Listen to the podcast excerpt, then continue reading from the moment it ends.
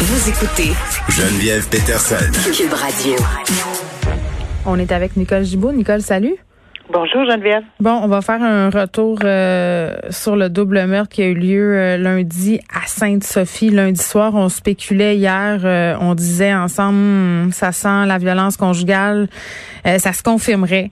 Un homme violent qui aurait assassiné son ex-conjointe et la mère de celle-ci de façon très, très violente avant de tenter de se suicider avec sa voiture, parce que là aussi, les spéculations allaient bon train, euh, parce que, bon, euh, cet homme-là avait été impliqué dans un accident de voiture, dans un face-à-face, allait à grande vitesse. Là, tout ça se confirme. Un suspect aussi qui a une lourde feuille de route en matière... Euh, de violence conjugale. Et par ailleurs, je veux dire que tantôt, je vais parler à la ministre de la Condition féminine, Isabelle Charret, parce que là, c'est deux autres morts qui s'accumulent en plus des trois autres femmes qui sont décédées en février dans euh, une ambiance de violence conjugale sais, on, regarde ça aller, Nicole, puis on se dit, Colin, encore une fois, les doutes se sont avérés. On avait une personne qui avait des antécédents, un historique, une histoire de violence conjugale, qui avait eu une histoire de violence conjugale, de violence avec une ancienne conjointe aussi. Et là, on se retrouve avec ce résultat-là. Encore une fois, deux femmes sont mortes. Malheureusement, l'histoire se répète trop souvent. Hmm. Euh, peut-être là, euh, on en a un exemple plus frappant parce que c'est cinq femmes qui décèdent de façon extrêmement violente hmm. euh, dans dans ces conditions dont tu viens de décrire là, où il y a une relation qui c'est la séparation, la, non-acceptation. c'est ça qui est l'élément déclencheur de façon évidente. Oui, puis Nicole, tous les dossiers. Pardonne-moi, mais cet homme-là avait déjà plaidé coupable à des voies de fait, des menaces envers une ex-conjointe autre que la présumée victime dans le contexte d'une séparation antérieure en 2016. Là. Euh, Exactement. Et tu sais, c'est tellement désolant, mais j'écoutais, j'écoutais euh, des experts en psychiatrie, dont le docteur Chamberlain que je respecte énormément. Puis je j'entendais les ses propos. On, pourra jamais, et je suis d'accord euh, là-dessus, on pourra jamais arrêter complètement ou avoir mettre des mesures en place qui vont arrêter complètement ce genre de comportement. On le sait.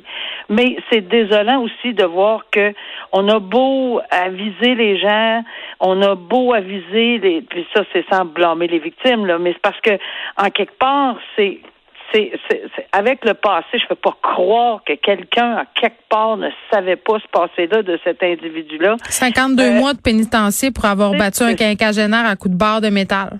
Exactement, puis violence conjugale, mais souvent, là, et moi je, je l'ai vu et on l'entend dans les procès, euh, oui, mais c'est toujours la personne qui va réussir. C'est l'amour est plus fort que tout. Ah oui, je vais le changer. Hein? Je vais le changer. Je vais réussir. Ensemble, on va réussir. Euh, vous n'avez pas idée comment cet amour-là est fort. Bon, on entend tout ceci. J'entendais le docteur Chamberlain à cet effet-là, puis il n'y a pas grand grand chose à faire. Là. Je, je voyais dans ses yeux, là, c'est on peut pas là. on peut pas empêcher euh, les cœurs d'aimer, peu importe les circonstances. Il y a des gens qui tombent en amour avec des prisonniers, des tueurs de masse qui sont en prison. Il y a, il y a, toutes sortes d'amour. Mais maintenant, est-ce que est-ce qu'on peut mettre des filtres autres? Euh, on encourage, et on dit bien on encourage les amis, la famille, euh, tout le monde, tout le monde même à lever des petits drapeaux. Mais souvent, euh, et, moi j'ai vu ça personnellement, là, des gens qui euh, à qui on, on, avec qui on discutait qui disent oui oui mais encore là là faites-moi confiance là, quand même là. Alors euh, c'est c'est très désolant de voir que ça arrive dans des situations comme ça, mais je pense qu'à chaque fois on réussit à moins que ça soit complètement quelque chose d'inconnu là, puis que ça arrive que deux les fils hmm. se touchent une seule fois, mais il y a souvent un parcours malheureux avant. Et euh, là, on est dans des circonstances d'une violence. Puis là, il y a une rage. Là. À la hache, là, moi, je suis pas spécialiste, là, mais c'est parce qu'il y a vraiment quelque chose. Je vais parler dans les détails, mais on parle vraiment d'un de meurtre extrêmement. C'est toujours violent, un meurtre, mais commis par, par avec un geste d'une rage inouïe. Hmm que les experts diront. Oui, puis Nancy Roy, qui aurait été poignardée euh, par son conjoint alors qu'elle se trouvait dans son appartement, elle a appelé à l'aide euh, quand les personnes sont arrivées, était déjà malheureusement décédée. J'ai hâte de voir euh, ce mm. qu'on va proposer, mais comme comme tout le monde pense, on peut pas arrêter ça. Mais tu vois, moi, je vais lui poser la question tantôt euh, à Isabelle Charret parce que, euh, tu sais, on a bien beau investir des sommes, on a bien beau faire des plans, euh, mettre de l'avant des mesures. Mais à un moment donné, il va falloir se regarder en pleine face, Nicole, pour vrai, puis se dire, il faut investir en prévention. Il faut éduquer à l'école les jeunes sur les questions de violence conjugale, sur les relations toxiques. Il faut apprendre aussi aux jeunes garçons à accepter l'échec, à ne pas se définir seulement par la famille, parce que souvent, euh, quand dans le cas d'une rupture, c'est la, perte du contrôle euh, sur la personne que la personne avait. Euh, c'est un effondrement narcissique, c'est une blessure d'ego, c'est de l'humiliation. Il faut apprendre aux à gérer tout ça. Tu sais, il faut apprendre. Alors, je, je, pense que oui, mais encore là. On pourra pas tout éviter, ça c'est sûr. C'est évident, mais, mais, on espère vraiment. En tout cas, j'espère que ça va pas comme ça au rythme d'un. Ben, ça n'a aucun sens là. Je veux dire, on, se parlait la semaine passée, euh, vigile du devoir sur les meurtres conjugaux, 8 au Québec en 2020. Là, on est rendu à 5, puis on est au mois de mars. On est le 3 mars. Incroyable. Bon. L'auteur d'une attaque au camion bélier qui avait fait 10 morts, 16 blessés, ça se passait à Toronto en avril 2018. Il a été déclaré coupable de ses actes euh, par une juge. Puis c'est un verdict quand même, c'est particulier là, Nicole. Tu me diras, si tu as déjà vu ça, un verdict qui est lu en direct sur YouTube. Euh, c'est quand même. Euh, puis je ne sais pas si ça a rapport un peu avec le fait que euh, le meurtrier en question se revendiquait du mouvement Incel, qui est un mouvement quand même euh, qui a pris racine sur Internet. Et on en a parlé de cette histoire-là tous les deux parce que, bon, euh, souffrirait du trouble du spectre de l'autisme. Ce que la, la défense a invoqué, c'est qu'il avait pas vraiment conscience du bien, du mal. Mais comme cette personne-là s'est décrite comme voulant atteindre une certaine notoriété, était vraiment en quête de notoriété, voulait devenir le tueur de masse le plus célèbre du monde, elle l'a pas cru. Et d'ailleurs, elle prend bien soin de ne pas le nommer dans son jugement.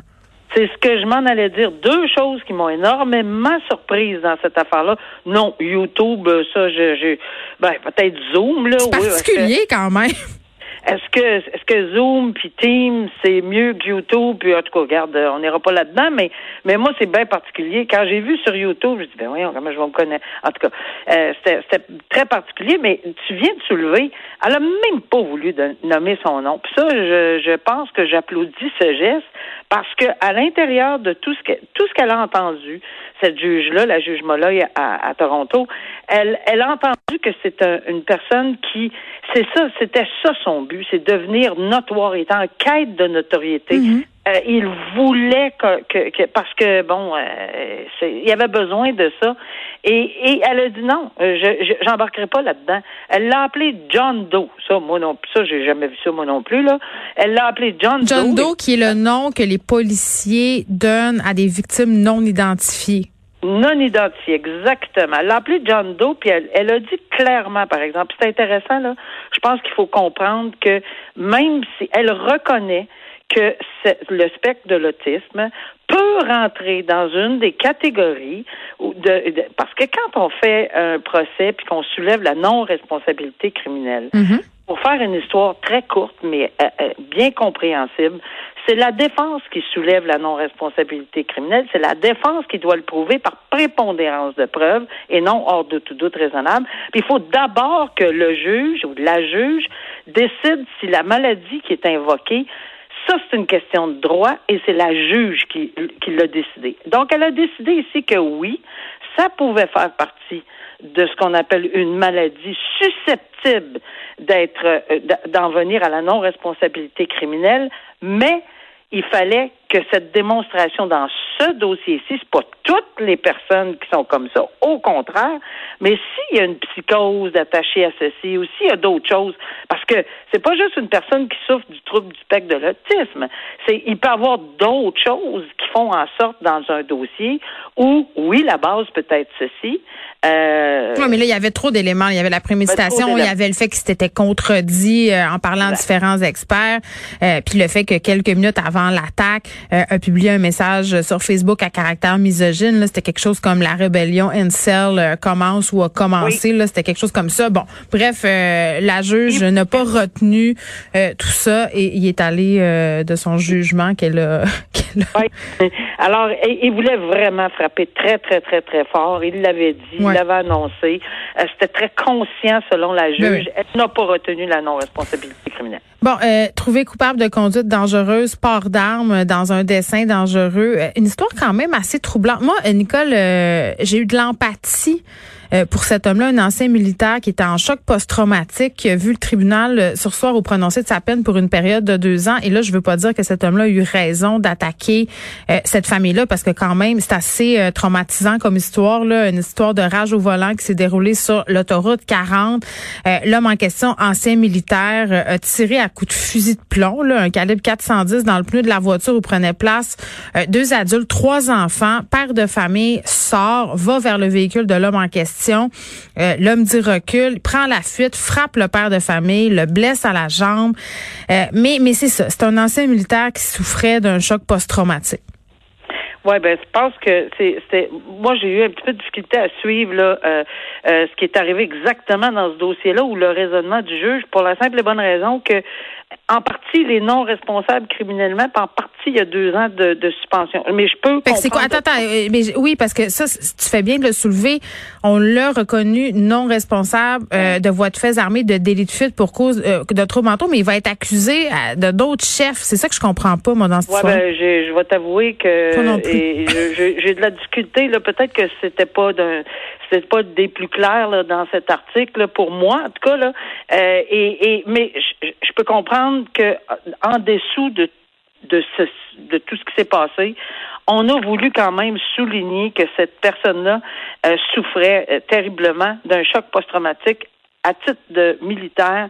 Et ça, je pense que c'est important de le soulever. Maintenant, le comment du pourquoi, ben c'est sûr qu'il va être euh, au, ben, il, est dans un hôpital. Alors, est-ce que ça valait la peine d'aller dans les deux autres infractions pour dire, bon, ben, garde, euh, je on ne veut pas quelqu'un en prison qui est non responsable criminellement. C'est pour ça que j'ai de la misère à attacher toutes les ficelles, là, mais quand même, mm. on, on, sent qu'il y a un, un, on a eu entre guillemets, un peu d'empathie. Il y a des facteurs aggravants. C'est ça, oui, oui, là, il faut, il faut le dire. Là, on veut pas minimiser les comportements de l'accusé. Il y a des gens qui ont été sérieusement blessés. Cet homme-là a mis la vie de plusieurs personnes en danger.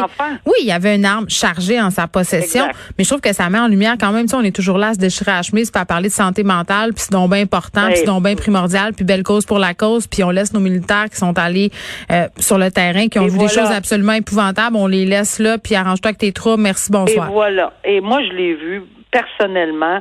Euh, c'est facile d'aller le retrouver. Il y avait un militaire qui, qui est un ex-militaire, qui était monté avec un Jeep, si ma mémoire est bonne. J'ai hmm. eu ce dossier-là sur la colline parlementaire à Ottawa avec des, des plein de bonbonnes de gaz.